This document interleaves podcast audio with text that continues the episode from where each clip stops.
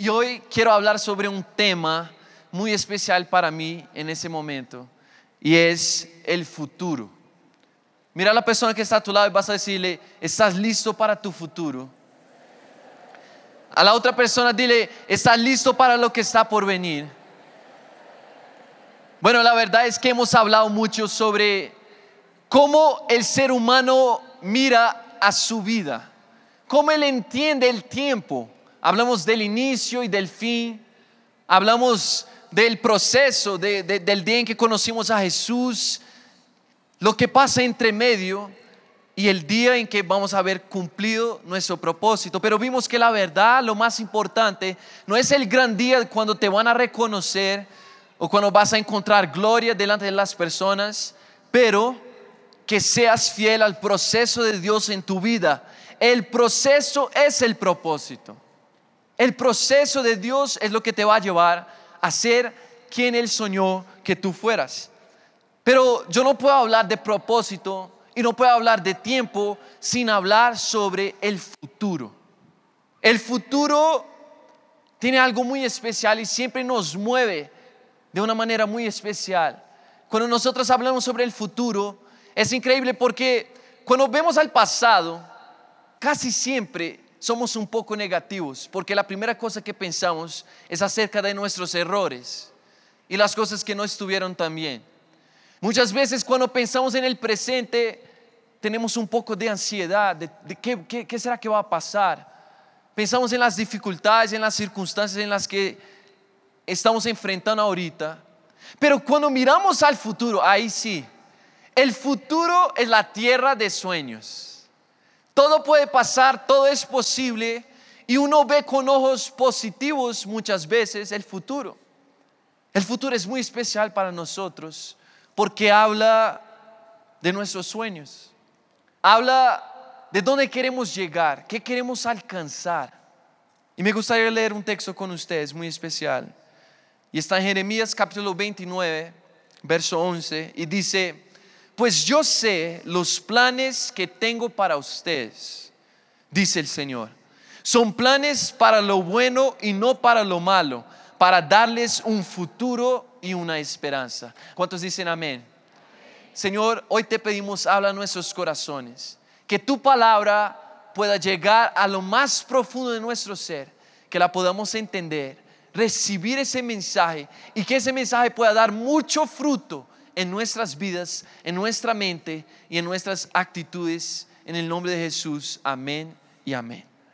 El pueblo de Israel, en ese contexto de Jeremías 29, 11, era esclavo en otra tierra. Y ellos se encontraban sin esperanza de cualquier futuro. Ellos estaban en una tierra ajena y su futuro era morir. Ustedes saben que cuando un pueblo es llevado esclavo a otra tierra, su cultura muere. Ellos tienen que desistir y dejar todo lo que habían aprendido y tienen que servir a ese pueblo. Ellos no tenían cualquier expectativa de esperanza y de futuro. Humanamente hablando, no había cualquier esperanza. Y así también estábamos nosotros. Hasta que Jesús vino y nos rescató y nos dio futuro. De eso habla ese texto, no solamente la historia del pueblo de Israel, pero de lo que Jesús haría en nosotros. Jesús nos rescató y nos dio un futuro. No teníamos futuro, no teníamos esperanza, no había cualquier expectativa de vida, de propósito. Estábamos apartados de los planes de Dios. Pero Jesús trajo otra vez expectativa de futuro, de que las cosas iban a estar bien, de que íbamos a encontrar al Señor de nuestra alma. Y lo que quiero que entiendas, y aquí empiezo a hablar un poquito del tema de hoy, la verdad es que nunca cosecharás lo que nunca plantaste. ¿Cómo así? Para cosechar y disfrutar del perdón y de la gracia que hoy tenemos, alguien tuvo que pagar un precio. Y decimos que no tienes que pagar nada por la gracia porque alguien ya lo pagó. Jesús lo hizo. Jesús pagó un alto precio. Así que aún la misma gracia no fue gratis. Alguien tuvo que hacer algo para que tú pudieras ser salvo y para que pudieras encontrar redención y salvación y gracia en tu vida.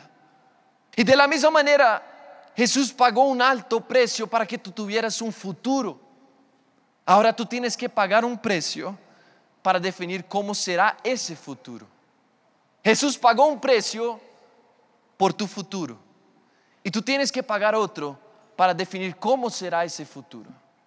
El mejor presente el que alguien te puede dar es una proyección del futuro, es una oportunidad de que tú puedas crecer. Esa generación ha visto muchas veces y ha tomado oportunidades para algo que es ya y ha dejado al, al lado oportunidades que pueden cambiar su futuro. Queremos las cosas de inmediato y muchas veces tenemos una oportunidad buena aquí, pero una mejor para el futuro, pero porque tenemos tanto afán, queremos tanto las cosas para allá, perdemos lo que había de mejor, porque no sabemos esperar y no sabemos planear y no sabemos soñar. Mira lo que dice Mateo capítulo 16, verso 24. Entonces Jesús dijo a sus discípulos, si alguno quiere venir en pos de mí, niéguese a sí mismo y tome su cruz y sígame. Tú tienes que cultivar las semillas que quieres ver florecer más adelante en tu vida. Es interesante porque el mismo texto nos dice algo muy claro. Jesús todavía no había muerto, todavía no había resucitado, no se sabía todavía que él iba a estar en un madero, sus discípulos no sabían. Pero él ya hablaba de la cruz y decía lo siguiente, yo tomaré la cruz, pero si tú quieres seguirme, también tienes que pagar un precio. Yo te doy un futuro, pero tú tienes que construir ese futuro. No es solamente sobre recibir la gracia y el perdón, no es solamente sobre saber todo lo que Él ya ha conquistado para ti, pero es ahora el poder desarrollar tu salvación y crecer en Dios hasta que puedas construir un futuro de propósito. Pastor, ¿qué, ¿qué, estás hablando? ¿Qué me quieres decir? Te quiero decir que el precio que tú no pagas es la cosecha que tú no tendrás. Te quiero decir es que nunca cosecharás lo que nunca plantaste. Jesús dijo, si quieren seguirme, tomen su cruz. Si quieren venir en pos de mí, tomen su cruz. Hay un precio que pagar. Y muchas veces, escuchen, yo he visto que en la iglesia tenemos un concepto un poco equivocado. Y es que decimos que si tú tienes unción, no necesitas excelencia. O que si tú, si tú tienes el Espíritu Santo, entonces no necesitas ser organizado. No necesitas proyectarte. No necesitas ser una persona que piense en el futuro. Y eso es equivocado. Los cristianos, los jóvenes, nosotros necesitamos aprender a planear una vida de propósito y con grandes sueños. Necesitamos empezar a plantar hoy lo que queremos cosechar mañana. Hay muchos jóvenes que tratan de plantar algo hoy para cosechar hoy eso que ha plantado. Y quiero decirte, joven, que muchas veces no funciona así. Lo que tú plantas hoy, vas a cosechar de aquí muchas veces de aquí tres años, cuatro años, cinco años. Y nos desanimamos porque empezamos a proyectar algo, empezamos a soñar con algo, empezamos a trabajar por eso y no vemos el fruto de inmediato. Y dejamos el propósito, dejamos el sueño, cuando la verdad escuche bien, hay una ley en la creación de Dios.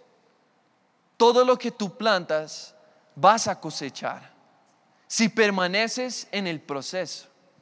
Quiero leer un texto con ustedes, está en Lucas capítulo 19, verso 11. Y vamos a leerlo juntos. Es una parábola que cuenta Jesús. Lucas capítulo 19, verso 11. Vamos hasta el 26. Dice, oyendo ellos estas cosas, prosiguió Jesús y dijo una parábola. Verso 12 Dijo pues, un hombre noble se fue a un país lejano para recibir un reino y volver. Jesús está hablando de él mismo en la parábola. Y llamando a diez siervos suyos, les dio diez minas y les dijo, negociad entre tanto que vengo. Pero sus conciudadanos le aborrecían y enviaron tras él una embajada diciendo, no queremos que este reine sobre nosotros. Verso 15. Aconteció que vuelto él, después de recibir el reino, eso es lo que va a pasar en el futuro, ¿sí? Cuando llegue el tiempo del regreso de Jesús, escuche muy bien, después de recibir el reino, mandó llamar ante él a aquellos siervos a los cuales había dado el dinero para saber lo que había negociado cada uno. Vino el primero diciendo, Señor, tu mina ha ganado diez minas. Él le dijo, está bien, buen siervo, por cuanto en lo poco has sido fiel, tendrás autoridad sobre diez ciudades. Vino otro diciendo, Señor, tu mina ha producido cinco minas. Y también a este dijo, tú también sé sobre cinco ciudades. Vino otro diciendo, Señor, aquí está tu mina, la cual he tenido guardada en un pañuelo porque tuve miedo de ti, por cuanto eres hombre severo, que tomas lo que no pusiste y ciegas lo que no sembraste. Entonces él le dijo, mal siervo, por tu propia boca te juzgo. ¿Sabías que yo era hombre severo, que tomo lo que no puse y que ciego la que no sembré? ¿Por qué pues no pusiste mi dinero en el banco para que al volver yo lo hubiera recibido con los intereses? Y dijo a los que estaban presentes, quitarle la mina y darla al que tiene las diez minas. Ellos le dijeron, Señor, tiene diez minas. Pues yo os digo que a todo el que tiene se le dará, mas al que no tiene, aún lo que tiene se le quitará. ¿Cuántos dicen amén? O misericordia. No mentiras. Miren, esa se parece mucho y muchas veces pensamos que es la misma parábola de los talentos pero no es. Son dos parábolas distintas. Y lo, primero que debes percibir es que en la parábola de los talentos, el Señor le confía a uno cinco talentos, al otro dos talentos y al otro un talento. Y ellos tenían que multiplicar proporcionalmente sus talentos, sus dones. La parábola de los talentos habla de eso, de, de los talentos y dones que Dios te confía. Mientras sirves al Señor. Es algo distinto. Aquí no. Perciban algo. En esa parábola, el Señor le confía lo mismo a cada uno. Él llama a diez siervos y les regala a cada uno una mina.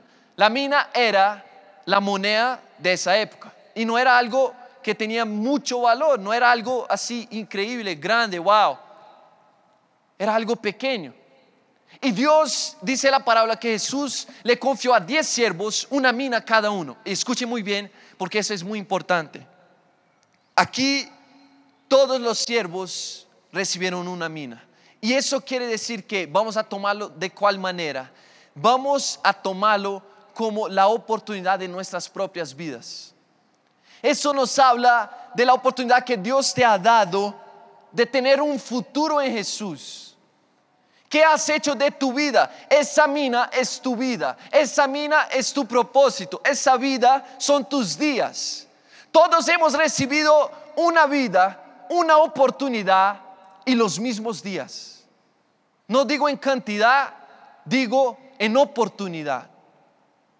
Todos hemos recibido la misma oportunidad de hacerle algo para la gloria de Dios, de conocerle y servirle con todo nuestro corazón de amarle mientras estamos en esa tierra, para que después podamos amarle también en el cielo. Pero escuche muy bien, ¿qué hemos hecho de esa mina? ¿Qué hemos hecho de esa vida y de esa oportunidad de tener un futuro con Jesús que Él nos ha dado? Y de eso quiero hablar. Vamos a ver esa parábola en un contexto de plantar y cosechar.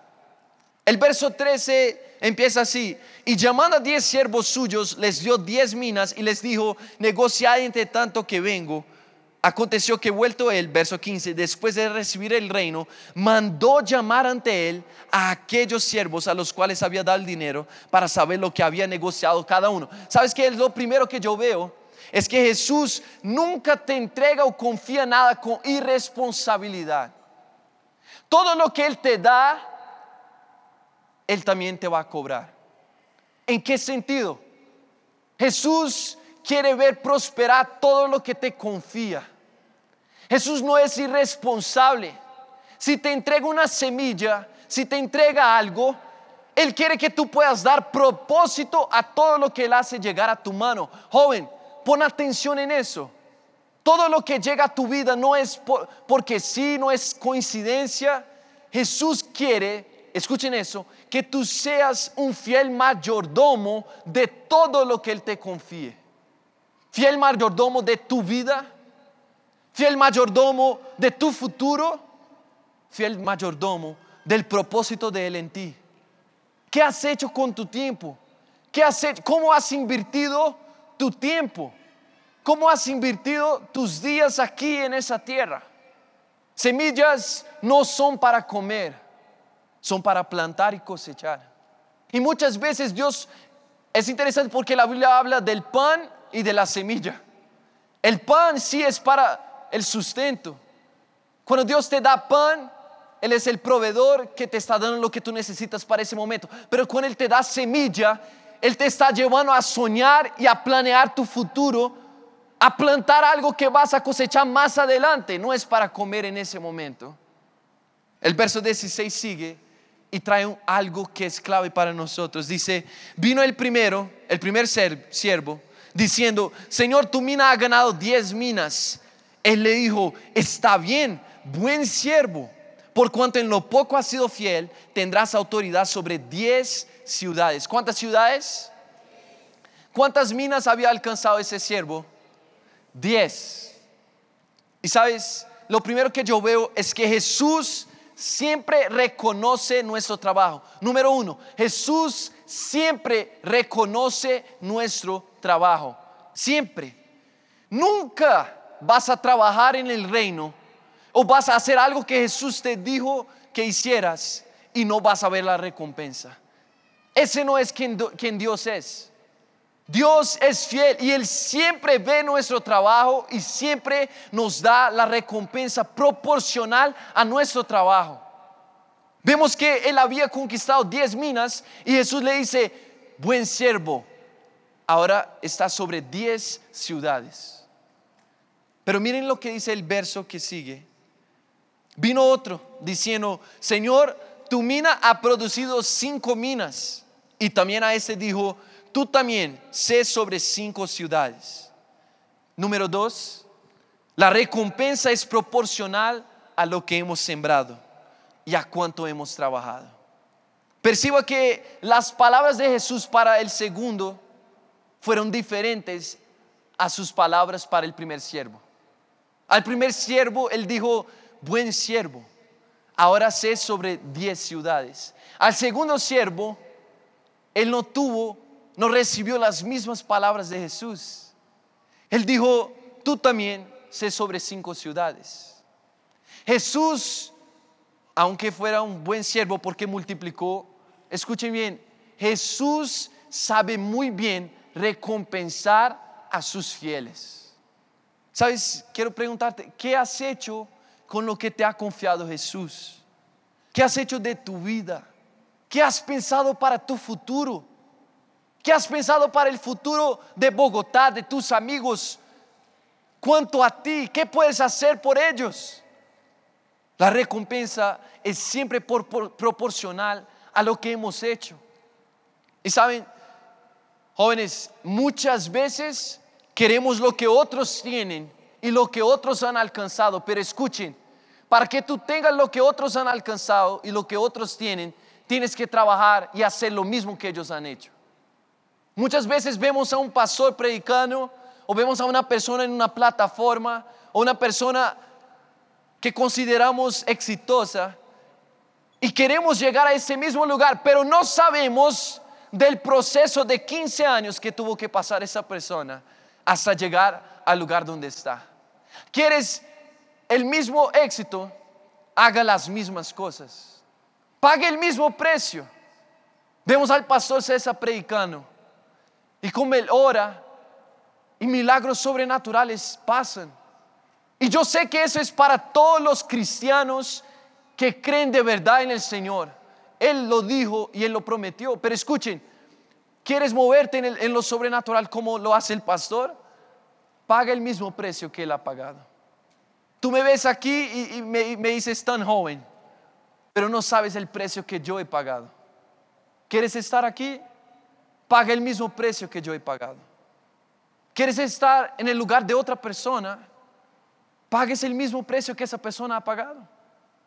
Jesús siempre ve tu trabajo y siempre te da proporcionalmente lo que tú has hecho.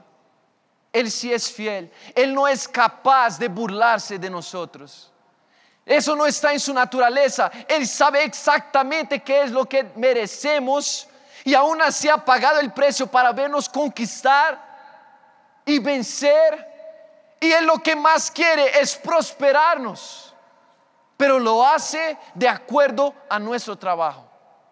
Vino otro, un tercer siervo, diciendo, Señor, aquí está tu mina, la cual he tenido guardada en un pañuelo, porque tuve miedo de ti, por cuanto eres hombre severo, que tomas lo que no pusiste y ciegas lo que no sembraste. Entonces él le dijo, mal siervo, por tu propia boca te juzgo sabías que yo era hombre severo, que tomo lo que no puse y ciego lo que no sembré. ¿Por qué pues no pusiste mi dinero en el banco para que al volver yo lo hubiera recibido con los intereses? Y dijo a los que estaban presentes, quitarle la mina y darla al que tiene las diez minas. Número tres, cuando tenemos una imagen equivocada de Dios y de su plan, quedamos paralizados. Aquel siervo tenía una imagen equivocada de Dios. Y por tener esa imagen equivocada, no valoró lo que le fue confiado. Y escuchen muy bien, una de las imágenes más equivocadas que creo que los jóvenes han tenido de, Dios es la siguiente, de que Dios recompensa libremente a aquellos que no trabajan. Hay momentos en que Dios te dice que esperes, eso es completamente diferente. A que tú seas alguien que no produce nada, que no da fruto, que te quedas detenido todo el tiempo, siempre paralizado, siempre sin moverse. Y Dios te llama y el Espíritu Santo te dice, hey, ve a esa casa, abre una célula. Cuando llegues a tu universidad, habla con esa persona, pero tú no te mueves. Y lo que he visto es que muchas veces no nos hemos movido porque tenemos una imagen equivocada de Dios. Ese siervo veía a Dios y pensaba de Dios que él era un hombre que cosechaba de lo que no había sembrado. Dice la palabra que lo llamó hombre severo, que toma lo que no pusiste y ciega lo que no sembraste. Y escuche muy bien, Jesús cuando evalúa tu trabajo, Él también evalúa la imagen que tú tienes de Él. Y lo que dice Jesús a ese siervo es impresionante porque le dice, bueno, si tú sabías que yo soy ese hombre severo, si esa es la imagen que tú tienes de mí, no te puedo dar algo diferente. Solo te puedo dar lo que tú buscas de mí. Y él dice, como soy hombre severo, eso es lo que piensas de mí, ese es todo lo que vas a tener de mí. Quítenle las minas y que Él no tenga nada. ¿Sabes qué es lo que nos está diciendo Jesús? Él ha pagado un alto precio. Pero si tú no abres, si, si, tú no nos no, no, no, sueltas y no dejas esas convicciones equivocadas de quién Dios es, porque algo te pasó años atrás y sufriste y tuviste mucho dolor, y piensas que Dios no quiere tu bien, piensas que Dios no te ve, piensas que Dios se, olvidó de ti, de tu familia, si tú no dejas tus, tus convicciones equivocadas, nunca vas a poder ser prosperado por Dios. Dios tiene un plan para ti.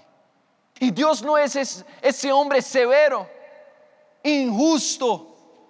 Dios ha pagado el más alto precio por tu vida y por verte conquistar y ser alguien exitoso en todo lo que haces.